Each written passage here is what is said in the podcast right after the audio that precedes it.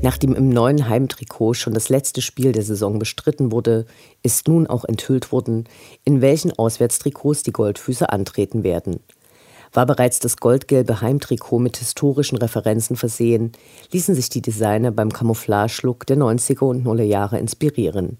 Das von einigen als Weinrot empfundene, von modeaffineren Fans als Bärenfarben titulierte Oberteil enthält recht hohe Pinkanteile – Komplettiert wird das Ganze mit weißen Hosen und klassischen weinroten Stutzen.